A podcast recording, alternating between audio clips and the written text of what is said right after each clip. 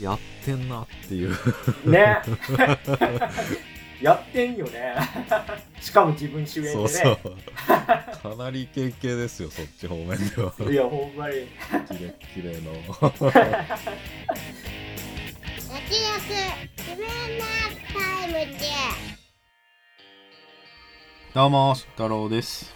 どうもそばですこの番組は映像業界で働く編集マンとアニメ業界に携わる構成作家が映画について話すラジオです。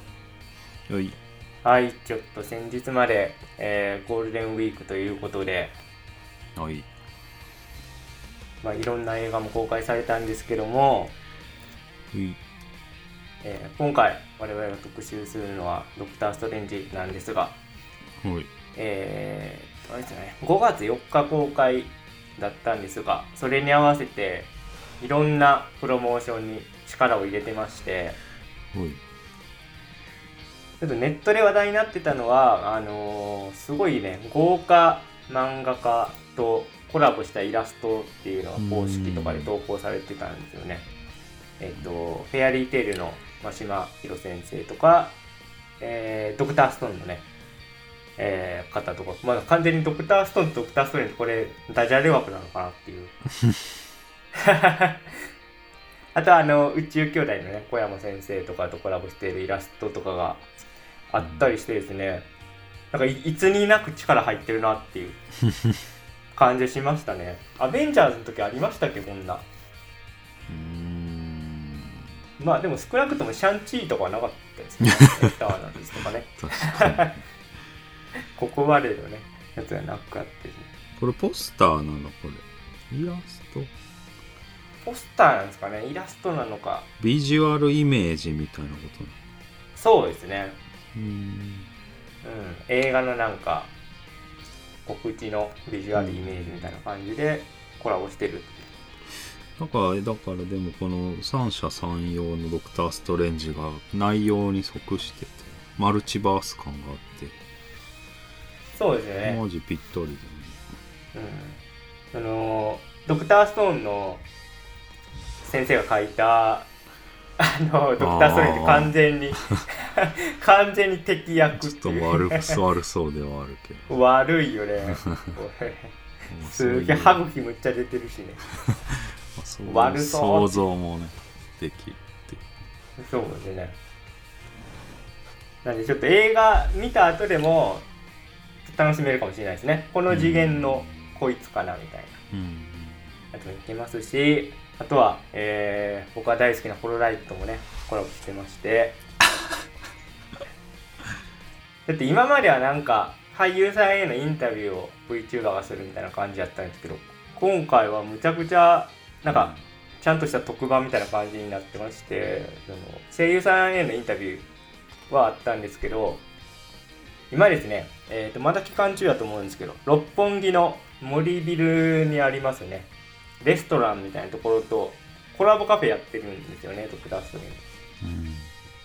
で、それのなんかレポートみたいなことを、えっ、と、やっていて、うん。それすごい面白かったです。なんか、コラボメニューもね、すっとんきょうのやつがいっぱいあってね、これツッコミどころだろうみたいな とか、あと、ドクター・ストレンジのすごいどでかい模型なんですかね。フィギフィギュアではないと思うんですけど、その等身大の模型みたいなのを飾ってて、そこで記念撮影とかできるスポットになってて、そこはちょっとね、行ってみたいなって思いましたね。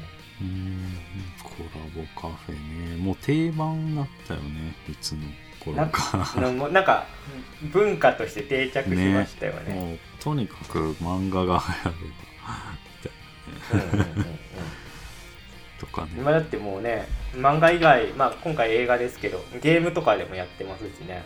うん本当に。懐かしいアニメでもやるよねセーラームーンとかさあー、やっぱそこは強いんじゃないですか、購買層として。こうね、確かに。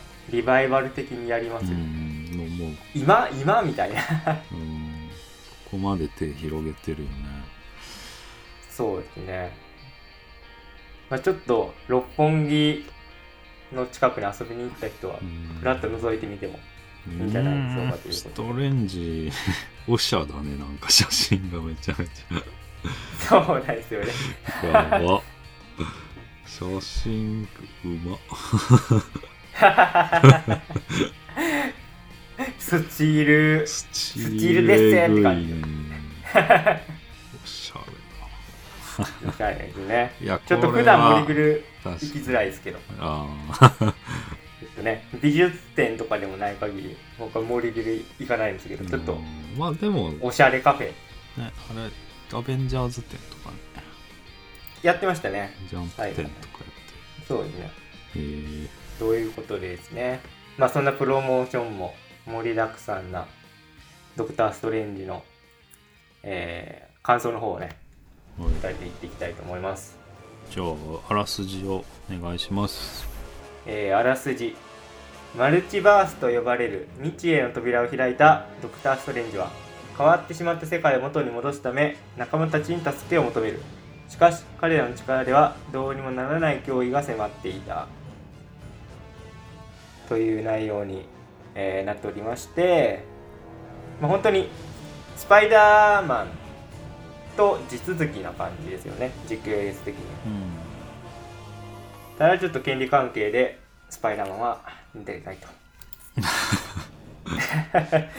まあちょっとねドクター・ストレンジもいじってましたけどね。雲男が。ではまず、えー、総評の方から参りたいんですけども、えー、私曽川はですね今回のドクター・ストレンジぶっちゃけちょっと悪役が弱いんじゃないかなと思ってしまいました、えー、サムライミが監督やるってことで僕はすごい楽しみにしていて結構なんかホラーテイストのドクター・ストレンジが見えるんじゃないかと思ってて、まあ、実際なんか僕が期待してたホラー的な演出っていうのは随所にあってよかったんですけどうん。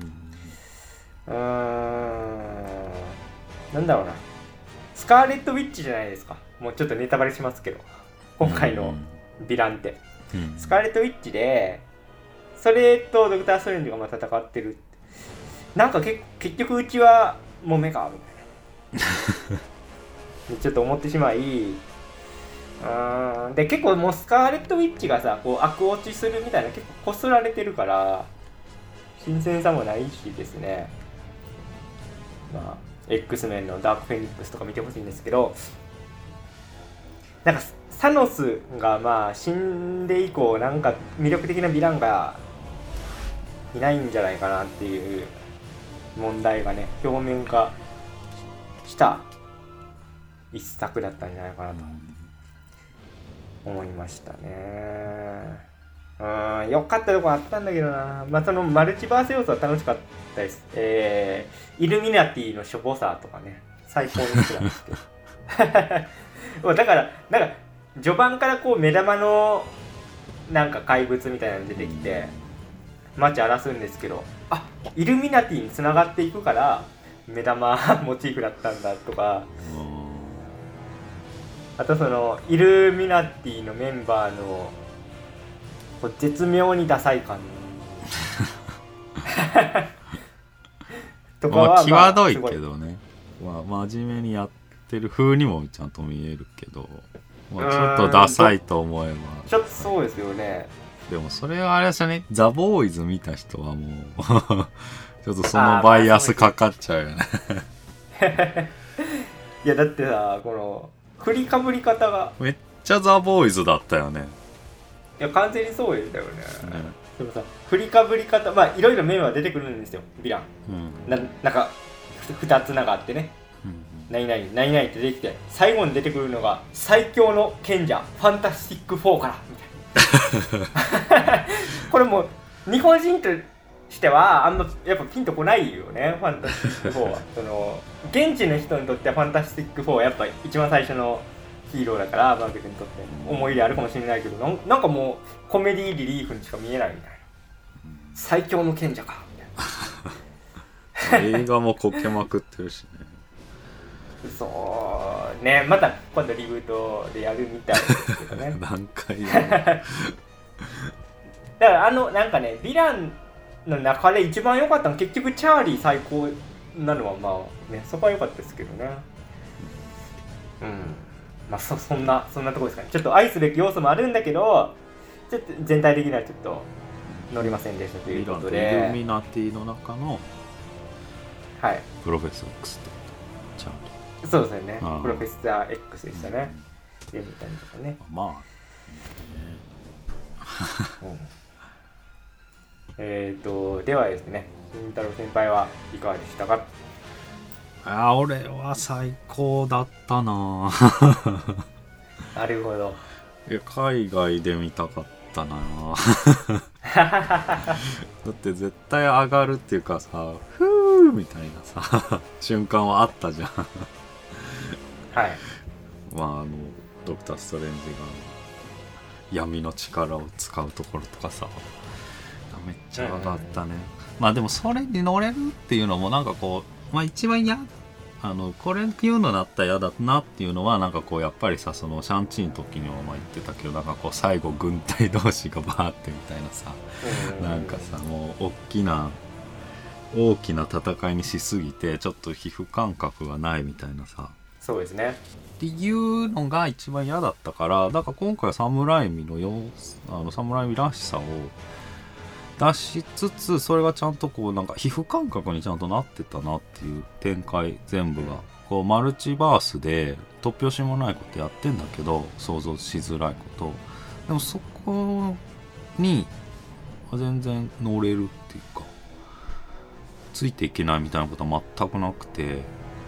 途中やっぱそれは、まあ、B 級ホラーっぽいものを、まあ、真面目にやったり時にはギャグにしたりしてそういう工夫がすごくなんかアやっぱアベンジャーズでこれ MCU でこれやるのいいよなってすっごい思いましたね、だからその、まあ、監督のいろんな人連れてくるっていうのがまたここでも大成功してるなっていうのをすごい感じましたそれはそうですね。でその、まあ、しかも、まあ、手ですごくオーソドックスというかそのやっぱり個人のところストレンジの話から始まるし結婚式行っててそこから始まってる物語の帰結がもうすごく分かりやすいというかちゃんと感動もできるしシンプルで、まあ、すごく飲み込めたから、えープロット的にもすごく整理されてるなと思いましたね。それは気持ちよかったですね。でまた思うのはその確かにウィッチの話はワンダービジョン、まあ、ドラマ見たんですけど全部。はい。まあ、全くほ動機が全く一緒で。あうん。あのドラマは何だったんだっていうか 何だったんだいうかっていうかドラマは面白かったんだけどその、まあ、彼も感動的でその喪失感がすごくて、まあはい。それ はまたやったなっていうのは まああるかな。そうですね。僕はちょっとドラマ版の方は見えてなくてまあ慎太郎さんから大体まあこういう感じみたいなのを聞いてていやいい終わり方だなと思ったんですよねその慎太郎さんの口から聞いた時はその悲しみも背負って終わっていくみたいな、いやその終わり方台無しやんって今回みたい な結局そうですよね。悲しみを背負いきれずに暴走してしまったみたいな感じになってる。ちょっとなんかドラマ版がいいと思った人に対してちょっとなんか冷たいなと思って。そこはもやもやもやるとは思うな見た人好きであればあるほど。そうですよね。まあでもそのドラマにそのなんか悪い魔女もう一人出てきたりして、まあ、ちょっと魔法世界の世界観はすごい前回から強調されてんだけどまあ魔法魔法でしたね今回もね まあでもガレット・ウィッチがなんか血だらけで追ってくるとことかやっぱめちゃめちゃ良かったね、そう完全にうん。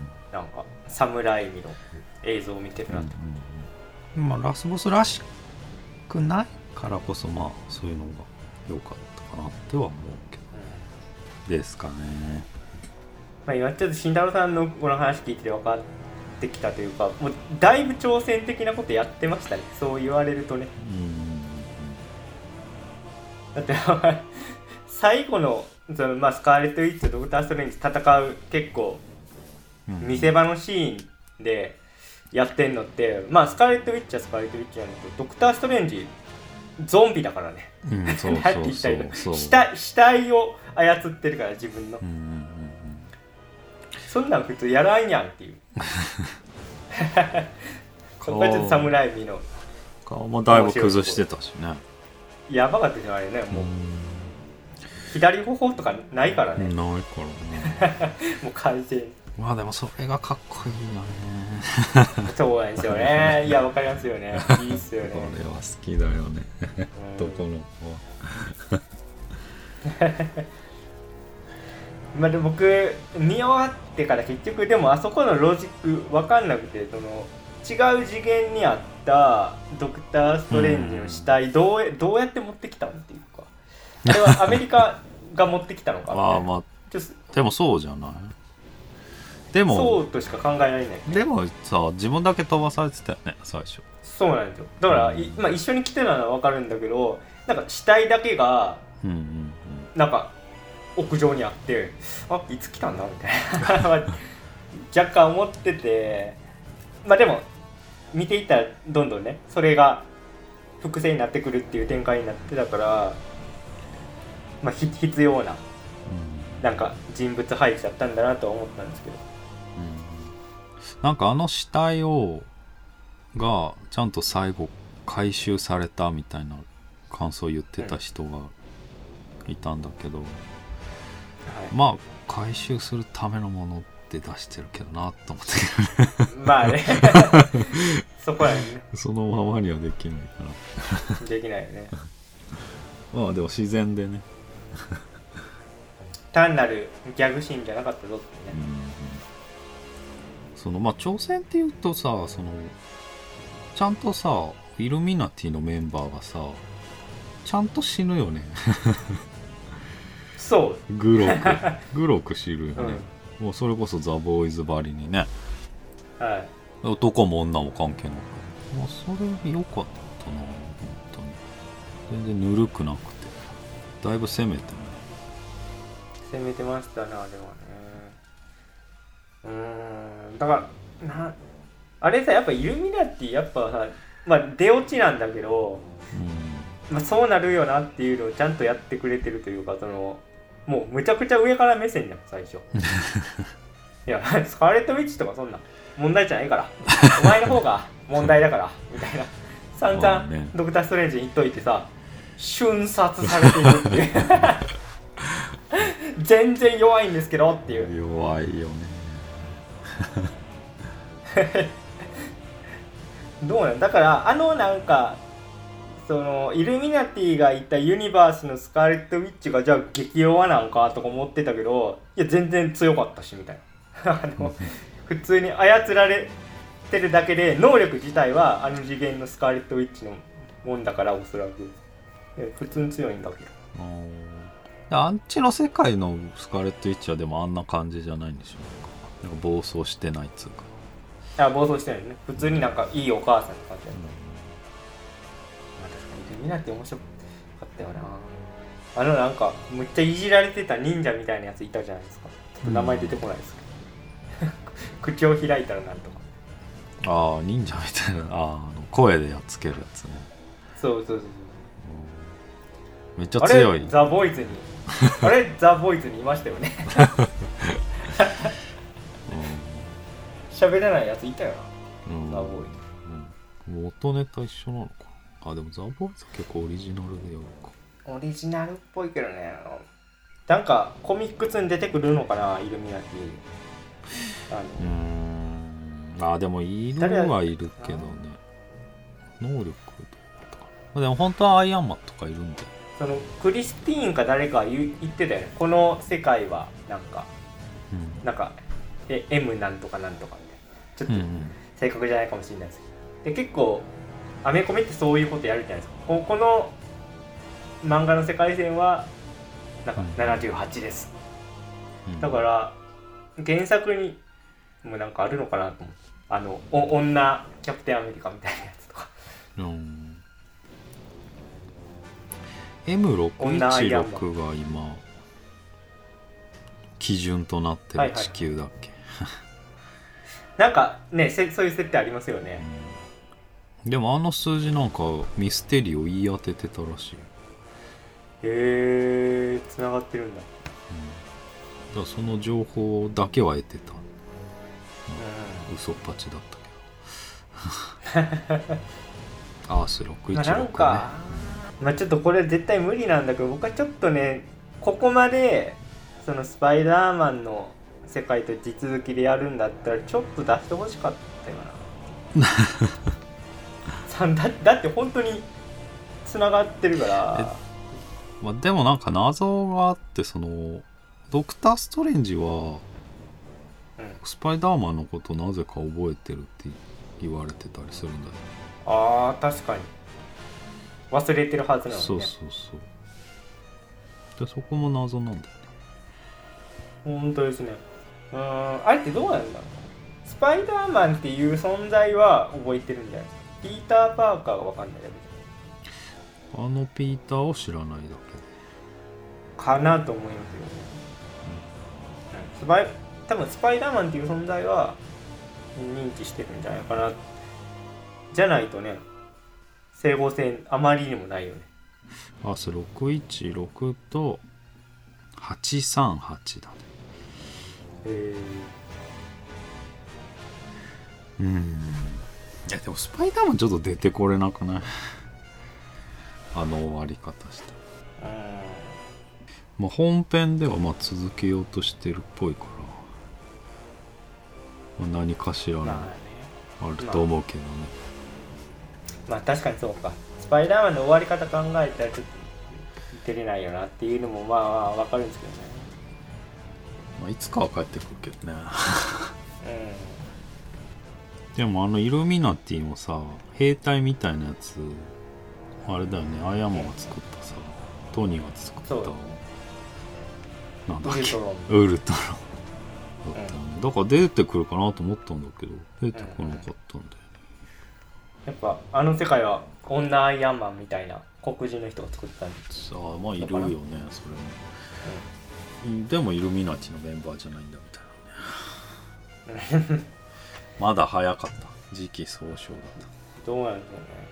あとプロえっとプロフェッサー X 的な人はあれってまんま本人が出てたんですかね。たあれまあまあ本人だよ、そうですよね、うん顔一緒やなチと思っててャーリーだよ、そうですよね。まああれはなんか神尾出演的なことなのか。うん。まあでも弱かったな。なうーん。うんそうなんだよな。束になってもかなってないってう。ううちの616のチャーリーはもっと強いけどね。強いね。うん。まあ強さ議論スレンの話になっちゃうけど。チャーリーチャーリー最強を唱えてるファンが多いからね。特質系だからね。そうね。あとは何ですかね。あのクリスティーンがさちゃんとピックアップされてて、それ良かったよね。うんうんうん。うん。なんかちゃんとストレンジの物語に帰結するというかね。そうですね。僕はあの今回見る前に一作目ちょっと見返してから行ったんですけど、うん。で結婚式から始まるじゃないですかクリスティーンのね。うんうん。これてっきりなんかあの緊急救命のお医者さんの男の人いたじゃないですか。ああ最最初そのクリスティーンと、まあ、結構一緒にやっててであのスティーブは違うとこなんだよね。ER じゃなくて違う、まあ、とこでやうん働いてんだけど、まあ、クリスティーンと友達みたいな感じになっててなんかそこでちょっとなんか疑似三角関係みたいなことやってたから あててっきりそのさ緊急救命のあのお医者さんと結婚するのかなと思ったらなんか見たこともない黒人の男性出てきて ちょっとずっこけそうになりましたけど。あの三角関係何やったんやって。結構結構スティーブ気にしてたもん。なんかあああいつとはなんかどんな関係 一作目見返したら。スティーブスティーブかわいいな。ようだよね。完全にねそんなことはなかったでま あ言っても2016年。6年前、うん。うやっぱでも今見返しても一作目の映像ってすごいなと思いましたよ。おあ。なんか今回とも全然違うよね今回と前回とも。違いますね。ね。うあそれをやるんだって感じは前回あっん、そう。たね。あのクリスタルみたいなね水晶みたいうんうんうんうん。なあれすごかったよインフィニティストーンのやつですよね。なんかこう空間がうんクリス水晶みたいになってくしそういうのビジュアル今回全然使ってないよね。まあ、今回はもう完全になんかホラーに寄せてるからそういう SF 的なとこはあんまなかったんですよね。そのなんかアメリカとドクター・ストレンジはこういろんなユニバースを移動していって、まあ、最終的にイルミナティのいるねとこにたどり着くんだけどその移動していくところは結構やっぱ面白くて。うんうん あのまあこうアアニメになるぐらいは来るかなと思ってたけどなんか天気とかになってたから ぶっ飛んでんなって。どうどういう生活ができる？どういうこと？そうそう。すごいな発想がって思っちゃいましたけどあそこは。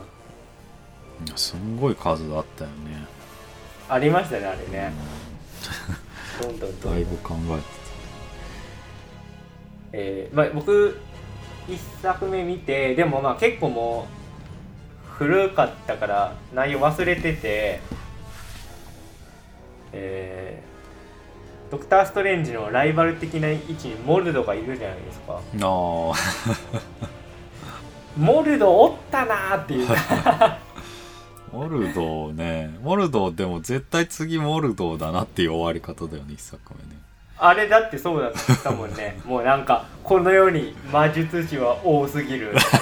あダークサイドに落ちたとかす思ってたんげえんだけど振りかぶってた。ね、モルドーは本当正正義感だったのに本編だと、なんかああなんかヴィランになるのかなと思ってたんだけどその後結局ねアベンジャーズの方とか全然出てこなかったですよね、うん。で今回も回収したわけじゃないもんねあれはね。そうだからもう完全に存在忘れてて。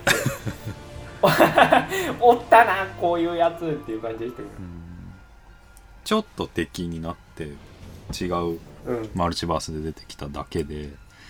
だって、ね616のモルドはもっと悪いやつになってるはずだもんね。出てくる日は来るのかってう。んどうなんだろうね。驚きもないしな。一回戦ってるから。なかなかうんそうなかったなフェードアウトの可能性あるあんだけ匂わだけそうすといてそう。いやなんかね本当に懐かしかった。存在をもう抹消してたから自分の記憶の中で。元気にしてたかぐらい。い生きとったんかって感じでしたけど。まあちょ違う。まあそう次元のね違う次元モルドーではあったんだけど。ただまあ今回、まあ、完全に新登場っていうかアメリカチャベスがね出てきたけどすごい存在感があって僕は好きになりましたね。うんうんうんなんかちょっとなんていうんですかまあドクター・ストレンジとこうあれまあロードムービーじゃないんだけどそのねいろんな次元を旅して、えっと、絆が芽生えてこう親子関係的な感じになっていくんだけどそれはやっぱいいなと、えーアイアンマンとスパイダーマンとかね。うん。うんちょっとなんか老眼的なまあロローガンも完全にロードムービーにしてる。まあ老眼的なね疑似親子的な関係性で。で最終的にねまあアメリカもあそこのあれどこだったかな。インドじゃなくてなんかせっちゃん設定あったんだよな。まああそこでねあのウォンのとこで修行して。ああ 修行するとこで、また出てくる。結局なんかアメリカン能力僕はちょっとわからうん、まだ分かってないよね。そうですよね。つかめなかったですよね。完全に。まあマルチバース特化の能力っぽいけどでもなんか普通にこう物理でも強そうだったじゃないですか。うん、なんかその力を流用してパンチそうでですねきるうん。あとはちょっと両親両親あれはもうなんかすごい進みすぎててわかんないですけど 両親両方とも女性の人で、まあ、そそこは別にいいんですけどあなんか今回はこういう設定なのねと思って全然飲み込めたんだけど、そのまあ、アメリカが力暴走させてこのマルチバースの扉みたいなの開いちゃってうん。う んそこに両両親だけがうん。入っていってうん。だから行方不明になるみたいな。ちょっとわかんないな。まあちょっと蜂に驚いただけでとんでもない事態が引き起こっちゃってるから。ちょっと取り返しつかないことになっちゃって。るねそう。なんそれは悩むよね。だでまあその後にこう、まあ、ドクター・ストレンジもい行って、まあ、フォローしてくれるのが、まあ、た多分違うユニバースでこう生きてるよって言ってくれてるんだけど、まあまあ、うん、それそれはいいんだけどなんかはあすすげえなんか都合のいい そうこれそこはちょっとなんかご都合主義的に。まあまあそんなね目くじは立ってるほどのことじゃないんですけどあそこまではちょっと違和感ありましたね。そんな？みたいな。蜂でそんな？みたいな。だからこまあアメリカも説明する。私がなんか生命の危機に陥ったら、うんうんこう能力が暴走してうんマルチバースの扉が開いたみたいなあの蜂そんな殺傷能力みたいな。びっくりしただけなんだけどまあそれがね、まあちょっと悲悲劇につながってしまうっていうね、まあ、ちょっとトラウマ問題よね。だからままあねあのままなんかそのわかんないけどスター「スター・ウォーズ」のなんかワープゲートみたいな感じにさべ別のなんか宇宙に放り出されてみたいになったらもう、うんあ即死だなって思うけど なんか宇宙じゃないからなんか違うユニバースだからなんかねうん。生存確率も高そうだなとか、まあなんだかんだでね。うん、生きれる場所にな飛ばされてるしね。しあとじゃあそうだったらまたちょっと謎なのがそのおそらくだけどあの両親も同じような力持ってるじゃないですか。えー、ツアーじゃあえー、そう持ってないのかな。チャアメリカチャベスだけじゃない？あそうなんだ。まあだったら全然いいんですけど僕はてっきりそのアメリカのいたあのほ保守的なとこの人は全員同じような力持ってるんだともしねうん。仮定したらいや両親もんてこいよって思いました。娘泣いとるでっていう。自分自力で帰ってこいってこ自力でそうと、うん。まあでもアメリカ固有の能力なんだったら、まあ、それちょっと難しそうなんでまあまあまあ確かに。と今思います。まあ、でもアメリカチャベスのさその良かったところ、まあ、ストレンジと絡んで良かったのがさその全部いろんなとこにランダムで飛ばされてると思いきやでもストレンジ曰く全部正解のとこに飛ばしてたって言うじゃんうんうん。あれめっちゃ良かったんだよな。うん。いいよね、うん。ん、や優しさ。うーん。まあ優しさかもしんないしでも本当にそうかもしんないけどっていうのはあるけど、うん。まあでもよく言われるじゃん。あん時こう人生においてさあん時こうしてればうまくいってたかもとかさ、まあ、考えちゃうこともあるけどでもそういうさ偶然の積み重ねで今の自分があるっていうさ考え方があるじゃん。まあまさにそれでねめっちゃ良かったんだよな。そうやっぱりマルチバースだからいろんな可能性を考える話になるんだけどでも全てが必然でみたいな。でそれで今の自分があるっていうのがね。あでもめっちゃ良かったんでさりげだったけどここめっちゃ良かったな。いや重要なセリフでだからその最初クリスティーンの結婚から始まりね、うん。でそこにまた帰ってきて映画終わっていくから、まあ、構造的にもすごい美しいですね。うで枝分かれでもっていうとそのスカーレット・ウィッチが最初出てきたリンゴ果樹園にいるんだけど、あれ枝切って落としてるんだよね、ああそうだうんたりね。だからマルチバースが枝分かれしてるのを、ああそういうことね、まあ切っていってるんじゃないかなみたいいやいやそれはもう完全に意図的な、うん妄想しましたねうんすごいで言うともうもうとどめのセリフなんだけどやっぱストレンジの言う全ての宇宙で君を愛してるなんだよな。うん。でめっちゃ良かったな、まいいっすね。あしかもさそのやっぱアイアンマンのさ3000回愛してるのストレンジバージョンだなって俺は思ったから、うん。あめっちゃ重いと思って。もうロマンチックモードでしたね完全に。僕ワンチャンストレンジ死ぬんちゃうかなと思ったもんね。ああそこまあでまりに綺麗すぎて。ああ 確かに良かったよね。まあ、一緒になることはなくてもそれでも愛してるっていうのがね、まあ、くっつかないのがいいよね。そうですね。いや本当に。なんかねやっぱ、まあ、慎太郎さんも言ってたけどその人生の中でああしとけばみたいなうん。後悔ってあるかもしれないけどなんかその後悔できることがもうゆ豊かじゃないですか。その選択肢うん。あったんだぞっていうことが多様なことでしょ。その選択できないことの方がやばいから。うん。そう考えるとむちゃくちゃ深い映画に思えてきた。うん。まあさすがに MCU だかいやそうですね。らそういうの目くばさしてた。途中めっちゃふざけてたよねしかもあと。なんか音楽の音符がさ 飛んでってさ。ゃくちゃ出てました なんかベートーベンとなんだあれ。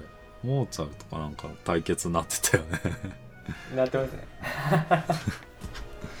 シニスターストレンジか。シニスターストレンジはベートーベンでね。めっちゃ遊んでた魔術ってそんなこともできるんだって。な確かに。そういうとこがめちゃくちゃいいよね。いいいいよね。でもこうなってくると今回だからスカーレット・ウィッチ今回まあもう眠りにつきますわみたいな感じで終わったけどさ。うんまあまあね。あんまりどうせまた あんまり解決してないっていうかね。うまあだからとにかくかわいそうだよね。スカーレット・ウィッチはほんとんだってもうなんか何回もここすられすぎというかスカーレット・ウィッチがこう精神的に不安定になって敵になってまた味方になってみたいな。これしかないのかって思っちゃったな。サノスを超えるようなヴィランを出してほしいんですけどね。弾がないのかな。まあでもスカーレット・ウィッチじゃないと今回のね侍味感は出せなかったか出せないね。マジュルじゃないと出せなかったですねそれはそう。ら途中キャリーみたいになってたからね完全にキャリー。ですね追いかけてくるのすごいよいややっぱりスカーレット・ウィッチどんだけ強いんだっていうね。まあまあね全知全いやまあね。そうそういう設定ですからね。能うん。X メンの中でも最強のキャラの一角ですからね。うん。スカーレット・ウィッチまあまあいい感じに舞台装置として働いてもらったけどまあだからどこに落ち着くのか。だいぶ重要だよね。うん落としどころがあるのか。難しいな。次回以降の話になっちゃいますけど。はい。なんか最後、えードクター・ストレンジがこうああまあいろいろ事件を解決しまして、うん。まあ日常に戻る的な感じでね街をふらふら歩いてたら、うん。えーいきなりうずくまってね。うん。あジャガンが出てくるめっちゃ怖いよねあれ。あそこは本当に侍味っぽいなっていうね。うん。あの切れ味良かったよね。良かったね。もう笑うしかないよね。あれで終わるもんね。あれで終わりますね一旦はね。まあ一旦はね。まあそれがね MCU のね。MCU ね。ちょっと尻すいいとこぼみ感でもあり。まあそうそうね。悪いところもあるというね。ね悪い終わり方いいよね。最高だったよね。ね。思い出すよねやっぱね。侍昔の映画をね、うん。まあ、侍味でもありその B 級ホラーでもあるよね。そうですね。まあ侍味が時代作ってるからまあ必然なんだけど、いやあの切れ味良かったな。よかったね。でポストクレジットあって最後に またマルチバースの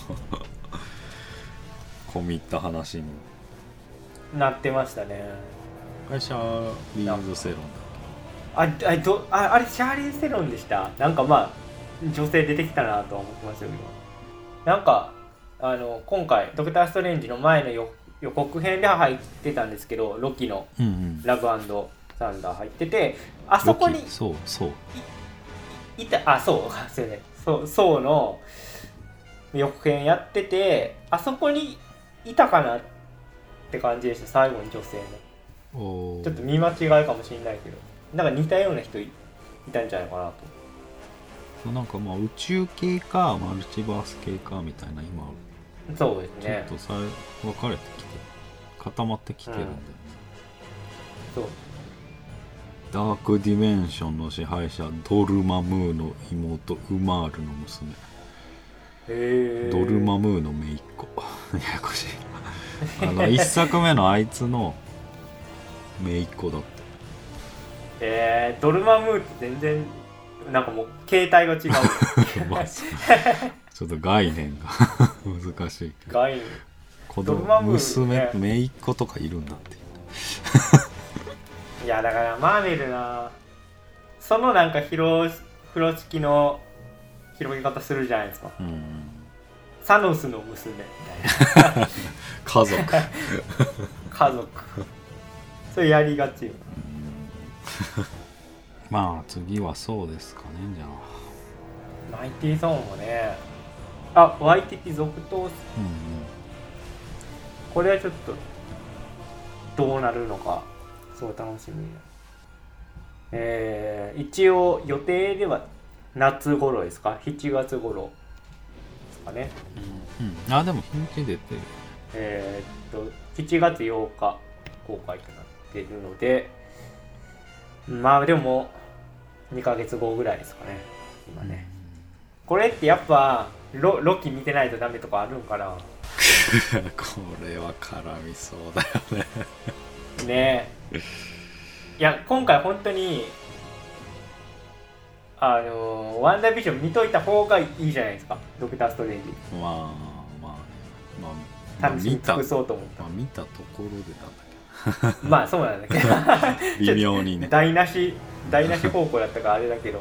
なんかでもそうはうんまあでもいるか。まあそうとロキセットみたいなとこあるもんね。まあもちろんそうだよね。ね。でもロキはなんかシーズン2にも取り掛かってるみたいな。あ人気ですよねめちゃくちゃ、うん。いやそんなん言い出したらそのフォークアイとかもいいのかあーホホークアイ聞く僕すごい雑な情報で間違ってるかもしれないけどあの娘に継承したのかなっていう。なうんまあね。そこだけ教えてみたいなこと。そうそうそう あれは見たけどねキャプテンウィンターソルジャーファルコンか。ファルコ。ンまあそれをでも直ではどこにも繋がってないからな。今んとこそういう例もある。うーんなるほどね。確かに。いやーでもマルチバース、まあ、今後も多分絡んでくるんでしょうから。なんかでも本当劇薬だなと思いますけどね。侍にはむちゃくちゃうまくこう料理してましたけど。うーん。まあ今までうまくいってるけど、まあ、クロエジャオとかにしろ。うん侍未級がこれ以降あるのかっていうのはね。ああやいやーどうなんだろう。ぼまあ個人的にはやってほしいけどあまりにこう 監督のうん。個性が強いから、むまあでもそれ言うたらねクロエ・ジャオだってもう同じようなうん。個性の強さあるからまあ。だからそれ級の個性がまだいるかな？いいうんでも侍に起用するんだってびっくりしましたよね。うんうん今ここへっていう。それやっぱマーベルすごいところだなと思うし、うん。まあゴア描写がねうん。だいぶ許したマーベルやっぱ偉いのはこの若い才能をフックアップしつつなんか侍みたいなねもうベテランをこう起用して、うん。それだから今回初めてほぼ初めてのケースだよね。ね、うん。そうですよね。レジェンドがまあね。し強いていったクロエ・ジャオだけどあれは実はもう撮影のこと考えたら全然アカデミー賞取る前だからね。そうそうそう。フックアップ枠あでも若手は若手だもん、うん。うん、それすごいね。いやわかんないけど侍に起用できるんだったらシャマランも起用できるだろ。う まあでも何でもありになってくる何でもありでしょ。うん、それはほんとすごい。うん、まあまあでも気質がねあったもあったっていうのはあったかもしれないよね。侍見てね、うん、そうですよ、まあ器用だよね。そう考えたら本当うん。に、すごいよスパイダーマン3以外全部面白いからね。まあまあスパイダーマンやってたから、まあ、今回みたいなのに対応できるってのはある。あるんですよねそもそもその今のアメコミブーム作ったのスパイダーマンからみたいなとこもありますしね、まあまあね。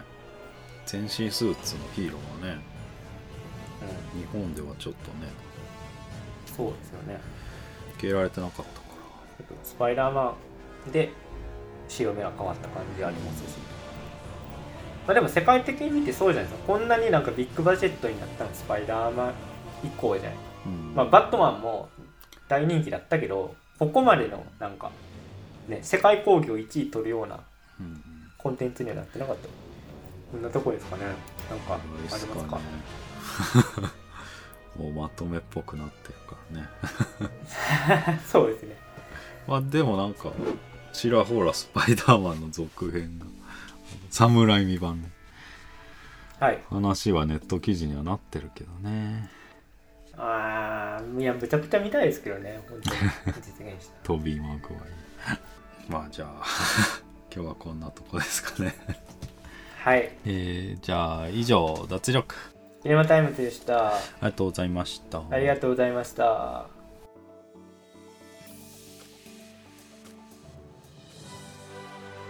脱力キネマタイムズ。